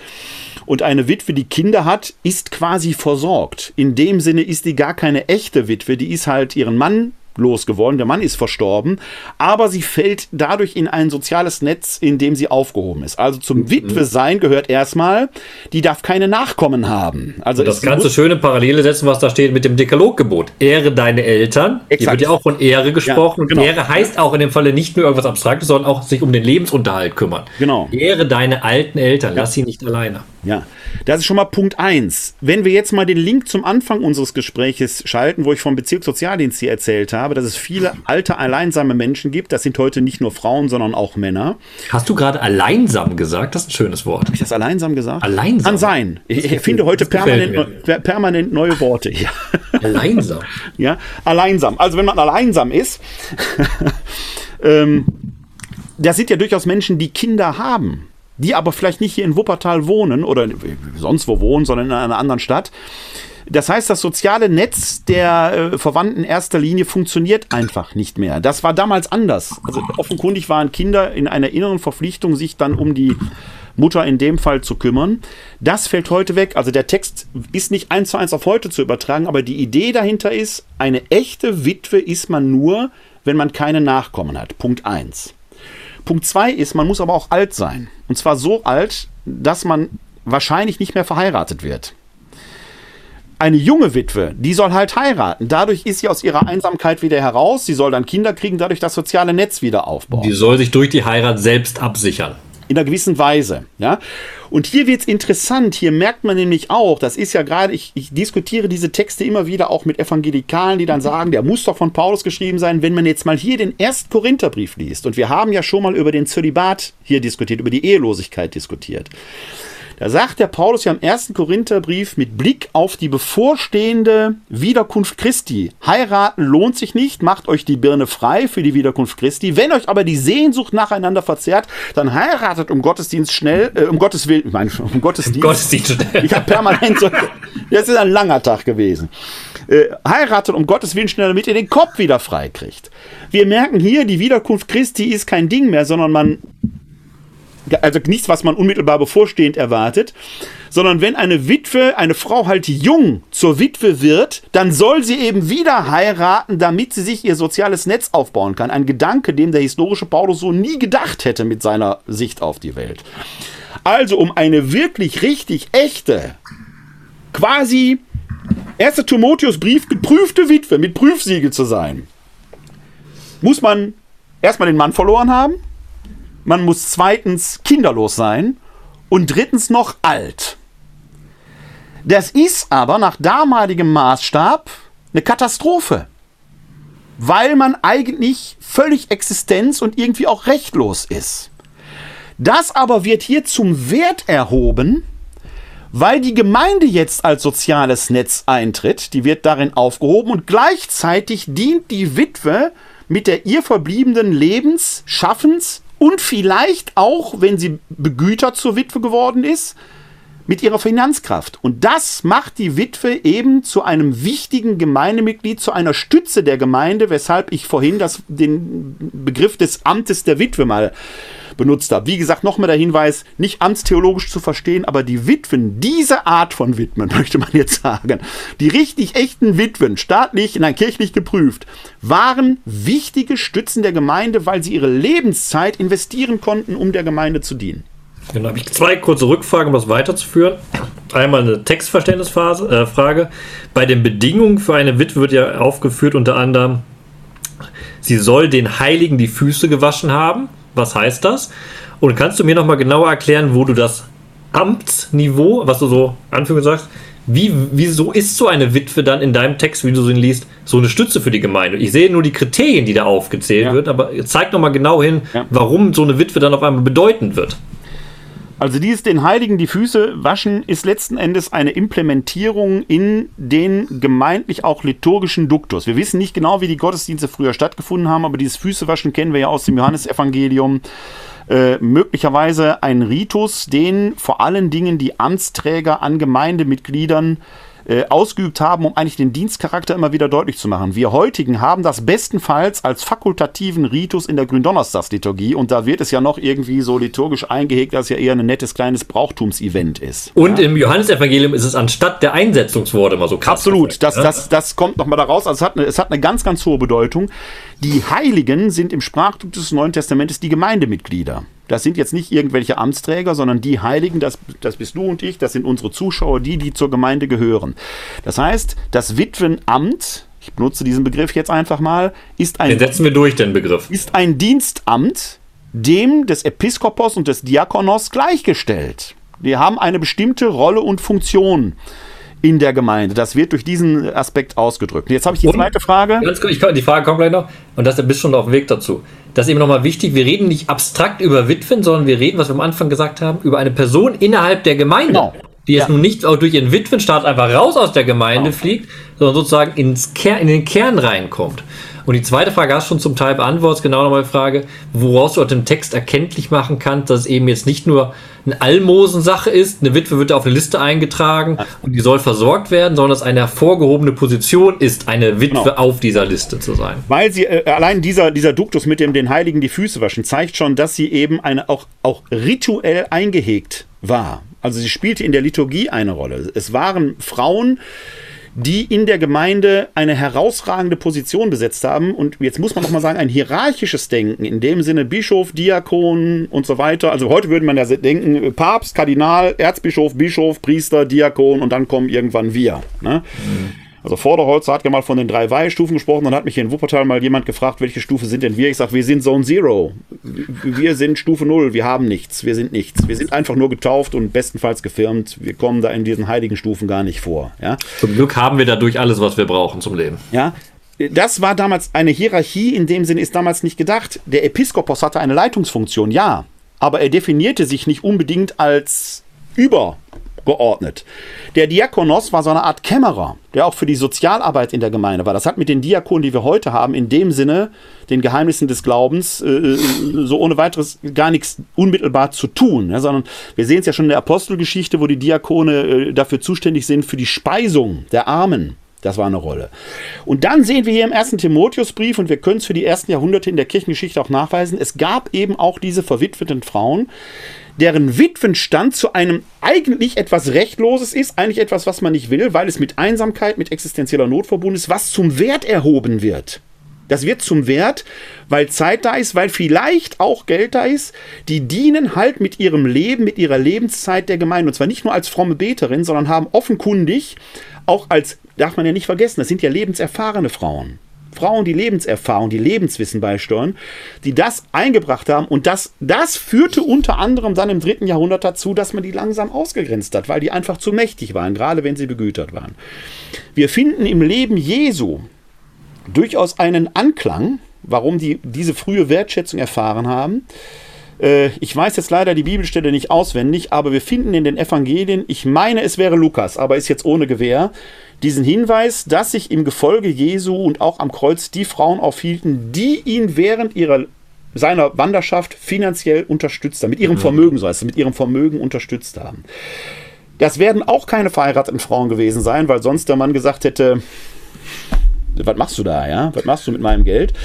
Das werden möglicherweise, das ist jetzt ein bisschen spekulativ, verwitwete Frauen sein, aber da könnte man her begründen, warum die Witwen in der frühen Kirche möglicherweise mit Blick auf das Leben Jesu eine solche wichtige und herausragende Bedeutung hat.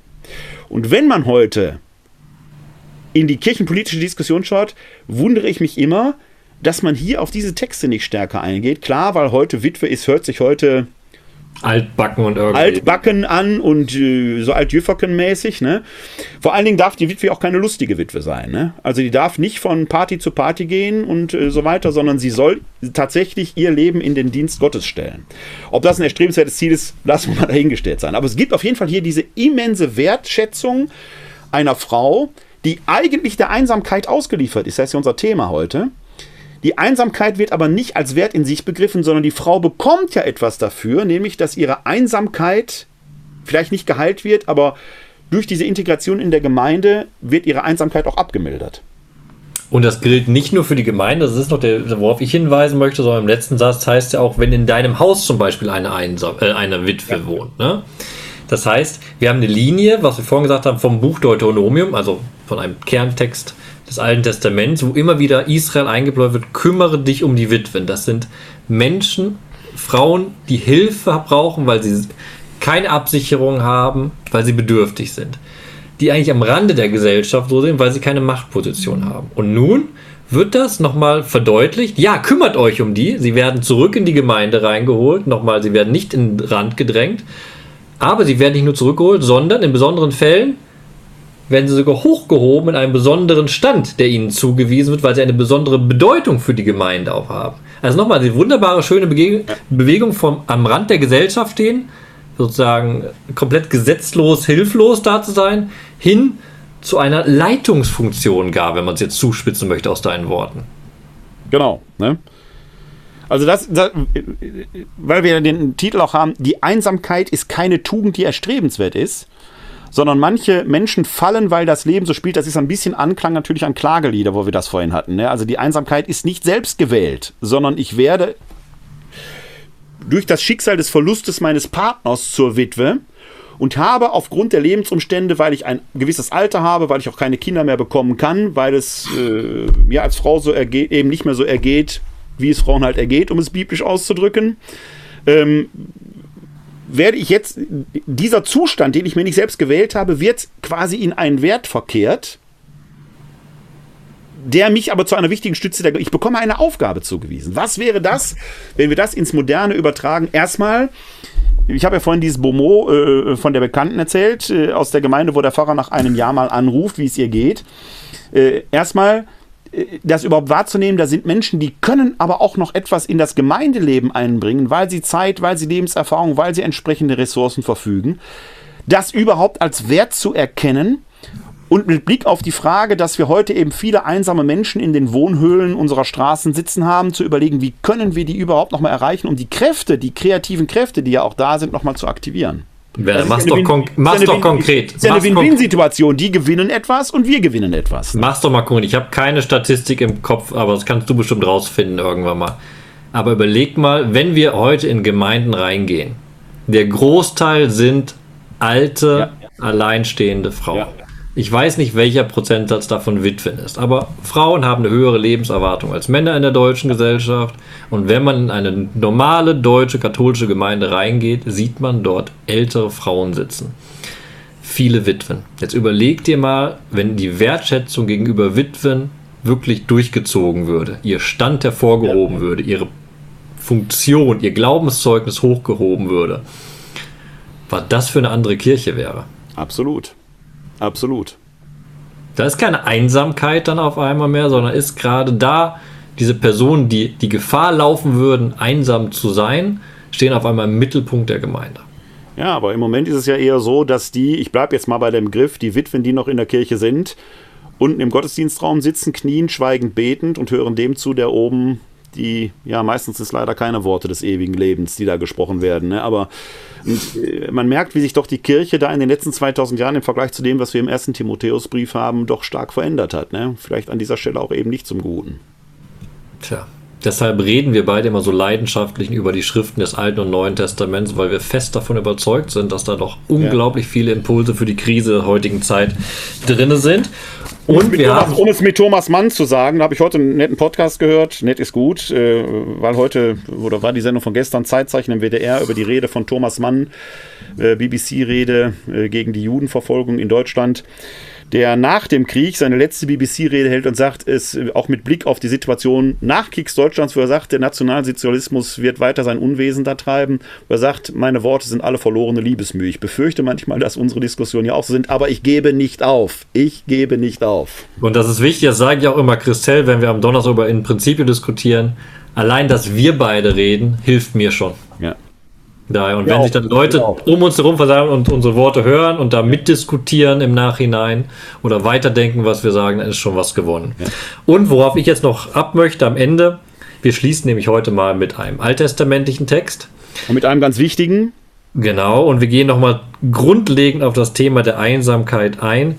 Wir haben ja festgestellt am Anfang des Abends, der Mensch soll nicht alleine sein. Und wir haben sogar ausgebreitet das Problem der horizontalen Einsamkeit und der vertikalen Einsamkeit. Für einen alttestamentlichen Menschen ist es denkbar, in der Gesellschaft alleine zu sein. Der Prophet Jeremia wird sogar zu berufen.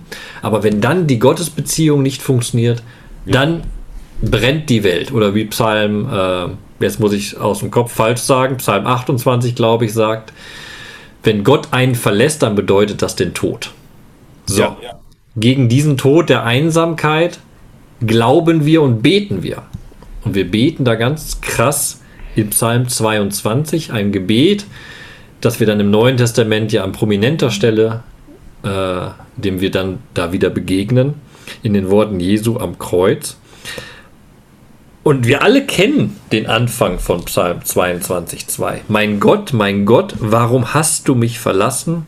Bleibst fern meiner Rettung, den Worten meines Schreins. Gottverlassenheit. Wir sind da jetzt ratzfatz schnell bei theologischen Ideen über der Gottessohn, der vom Gott dem Vater verlassen. Da will ich gar nicht hin. Wo ich hin will, ist, das sind Worte, die durch und durch Einsamkeit widerspiegeln, wie wir sie in verschiedenen Dimensionen heute Abend durchgesprochen haben. Mhm. Werner, du und ich, wir haben, glaube ich, noch nie diese absolut schwarze Einsamkeit erfahren. Wir sind beide gesegnet durch wunderbare Familien, die uns mit Schwierigkeiten durchs Leben begleiten. Wir haben soziale Umfelder, die uns hoffentlich auffangen können. Aber dieser Text hier redet in die Situation der Person, die wir eigentlich in die Kirche reinholen sollten, wenn sie wollen. Eine Person, die sich so alleine fühlt, dass selbst ihre Gottesbeziehung kein Ankerpunkt mehr sein kann. Aber das gemeinsame Gebet vom Psalm 22 bietet trotzdem Anknüpfungspunkte. Und deshalb möchte ich zum Abschluss, wir wollen den Text nicht auslegen, aber dass du einmal Psalm 22, die Verse 2 bis 12 betest, liest, ja. singst, wie du möchtest. Ja, singenderweise könnte ich es auch machen, aber ähm, Vielleicht sagst du gleich noch was, dann singe ich sie gerne auch. Da muss ich aber mal eben kurz gucken, dass ich den. den Gut, dann, dann nehme ich mir die Zeit, dann mache ich nämlich äh, aus. Lass, lass, lass, mich auch vielleicht äh, kurz ein Wort auch noch sagen, bevor wir äh, das dann, weil, weil wenn ich es gesungen habe, äh, finde ich es schwierig, dann hinterher darüber zu diskutieren. Genau. Hier ist dieser Text nicht nur deshalb wichtig, weil er zu den wahrscheinlichen Sterbeworten Jesu gehört. Ähm, Im Neuen Testament kennt man da dieses Eloi, Eloi, Lama Sabachthani. Ähm, mein Gott, mein Gott, warum hast du mich verlassen? Neutestamentlich wahrscheinlich ein sogenanntes Schriftecho. Das heißt, das Neue Testament rezitiert nur den Beginn. Ein Schriftecho kann man vergleichen, das finden wir im Neuen Testament häufig, äh, dass dort eigentlich nur ein paar Worte äh, rezitiert werden und dann kommt der ganze Globe eines Psalmes hier des Psalm 22 zum Klingen, den Jesus möglicherweise sterbend am Kreuz gebetet hat. Man kann so ein Schriftecho modern vergleichen mit uns, wenn ich sagen würde, Herr Rebeck von Rebeck, dann wird vielen. Äh, da denkt jeder direkt an den Bundestrainer. Ja, genau. Oder man hat Birnengeschmack im Mund. Je nachdem, aus welchem kulturellen Kontext man, man stammt. Aber das wäre eben auch ein, äh, ein entsprechendes Schriftecho. Der Psalm 22 hört ja dann doch einigermaßen versöhnlich auf. Als Danklied auf. Als Danklied auf. Und trotzdem ist mir dieser Text wichtig, weil er zeigt, selbst in der Gottverlassenheit, die manche, du hast es richtig gesagt, äh, wir haben diese dunklen Stunden noch nicht erlebt, aber ich sage immer, wir können als Theologen und Theologinnen im Vollbesitz unserer geistigen und gesundheitlichen, körperlichen Kräfte über alles gute Reden schwingen. Zum Schwur wird es kommen, wenn ich selbst vielleicht mal was, wenn es mir blüht, ich weiß ja nicht, was Gott mit mir so vorhat, wenn ich selbst mal unter Schmerzen sterbend im Bett liege, ja, dann wird es zum Schwur kommen, ob ich den vielen klugen Worten, die ich in meinem Leben gesprochen habe, auch Taten folgen lassen kann. Und dann sage ich, selbst wenn es mir dann nicht gelingt und ich sterbend Gottverlassenheit spüre, selbst in diesem Moment wäre mir Jesus noch solidarisch, weil er genau das am Kreuz so empfunden hat. Auch wenn ich es dann selber nicht mehr empfinden kann, aber selbst das würde mich nicht wirklich von ihm trennen äh, und diese Hand würde mir äh, ausgestreckt. Deswegen finde ich diesen Psalm so unglaublich eminent wichtig. Äh, das war mir einfach wichtig, das nochmal hier einzuholen. Und wenn du jetzt nochmal vielleicht zwei, drei Sätze sagst, dann versuche ich den Psalm 22 mal zu finden, dann singe ich gerne diesen. Ich sage jetzt nicht nur zwei, drei Sätze, um dir Zeit zu gewinnen, sondern genau anknüpfen an was du gesagt hast. Ich habe eben gesagt, ich möchte keine große Theologie jetzt zum Ende machen, sondern das hast du wunderbar gerade gesagt. Jesus Christus, der Mensch, ist da am Kreuz scheinbar komplett Gott verlassen. Er ist ein Mensch in einer absoluten Einsamkeit. Und unsere Botschaft vom Karfreitag zum Ostersonntag ist, dass diese Einsamkeit nicht das letzte Wort hat, sondern am Ostersonntag wieder Gemeinschaft entsteht. Die Gemeinschaft zwischen Gott Vater und Gott Sohn ist nicht zerbrochen und dieser Jesus Christus lässt seine Jünger, die ihn vorher verlassen hatten, nicht alleine, kehrt zu ihnen zurück und sammelt sie wieder. Und das ist bemerkenswert. Ja. Und ich bin nicht der Meinung, was du gesagt hast, dass dieses äh, Schriftzitat den ganzen Psalm direkt anklingen lassen möchte, sondern ich glaube, es ist bewusst dieser eine Vers nur drinne, weil der schon alles, weil der schon alles drin hat, was ja. du brauchst. Nämlich darauf möchte ich nämlich und warum ich dann mit diesem Text schließen möchte, weil schon im ersten Vers klingt etwas Wichtiges an. Die Einsamkeit kommt zu Wort, aber die Einsamkeit hat schon im ersten Vers nicht das letzte Wort. Ja. Weil du wirst gleich merken, oder wir werden gleich alle merken, wenn du diesen Psalm singst, die Verse 2 bis 12, da ist die Rede von mein Gott. Ich fühle mich verlassen von ihm. Ja. Aber ich bin nicht einsam, weil ich an dieser Beziehung festhalte. Ja. Mein Gott, mein Gott, warum hast du mich verlassen? Und dann im Vers 11, von Geburt an bin ich geworfen auf dich, vom Mutterleib an bist du mein Gott. Du kannst mich nicht allein lassen. Ja. Das sind die harten krassen Worte. Und wenn wir das mit einer Person beten könnten, die in Einsamkeit ist, aber den Glauben noch im Kern hat, einen Funken noch drin hat, und wenn wir so Gemeinschaft wieder entstehen lassen, dann hat wirklich Einsamkeit seinen Stachel verloren. So ist es. Äh, dass ich es jetzt singe, war mir vorher nicht klar, aber ich tue es gerne. Ich versuche es. Möge die Übung gelingen. Mein Gott, mein Gott, warum hast du mich verlassen? bist fern meinem Schreien, den Worten meiner Klage. Mein Gott, ich rufe bei Tag, doch du gibst keine Antwort. Ich rufe bei Nacht und finde doch keine Ruhe. Aber du bist heilig, du thronst über dem Lobpreis Israels. Dir haben unsere Väter vertraut Sie haben vertraut und du hast sie gerettet. Zu dir riefen sie und wurden befreit. Dir vertrauten sie und wurden nicht zu Schanden. Ich aber bin ein Wurm und kein Mensch, der Leute Spott vom Volk verachtet. Alle, die mich sehen, verlachen mich, verziehen die Lippen, schütteln den Kopf. Er wälze die Last auf den Herrn, der soll ihn befreien, der reiße ihn heraus, wenn er an ihm gefallen hat. Du bist es, der mich aus dem Schoß meiner Mutter zog, mich barg an der Brust der Mutter. Von Geburt an bin ich geworfen auf dich. Vom Mutterleib an bist du mein Gott. Sei mir nicht fern, denn die Not ist nahe, und niemand ist da, der hilft.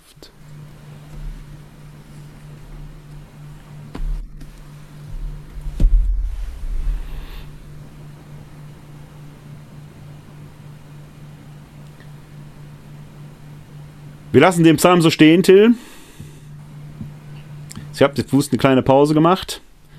Es mir wieder eine Ehre. Du hast vorhin schön gesagt, dass wir uns gegenseitig ja mit unseren Diskussionen stärken. Gestern Abend haben wir über Streitkultur mit dem Öde diskutiert. Es ist ja eine gute jüdische Tradition, auf diese Weise über die Bibel ja im besten Sinn des Wortes zu streiten. Es war ja heute nicht so konfliktiv, aber äh, die unterschiedlichen Perspektiven auszutauschen. Ich hoffe, dass es Ihnen auch gefallen hat, wenn Sie live dabei waren oder eben äh, sich die Aufzeichnung später angeschaut haben. Wenn Sie möchten, sind Sie herzlich wieder hier in unserer Runde willkommen und zwar am 8.11., am 8. November dann geht es um 19 Uhr in unserer Diskussion über die Priester im Alten und der Priester im Neuen Testament über Kult und Kultkritik. Wir hatten das schon. Aber heute schon ein bisschen angeteasert. Ja, schon, schon ein bisschen angeteasert. Habe ich vorhin auch gedacht. Ist schon ein bisschen angeteasert. Also die Priester und der Priester. Ein wichtiger Unterschied. Ich denke, das wird interessant, weil auch das, äh, ähnlich wie der heutige Abend aktuell ist, wird auch das Thema der nächsten äh, DE-Verbum-Diskussion, glaube ich, sehr, sehr aktuell in die Gegenwart hineinsprechen und vielleicht hoffentlich die eine oder andere Perspektive eröffnen. Vielen Dank, Till, dir nach Jerusalem. Ich danke dir für das schöne Gespräch. Vielen Dank, dass Sie zugeschaut haben. Kommen Sie gut durch die Zeit, bleiben oder werden Sie gesund und helfen Sie anderen, gesund zu bleiben oder zu werden. Ihnen allen da draußen ein herzliches Glück auf! www.d-verbum.de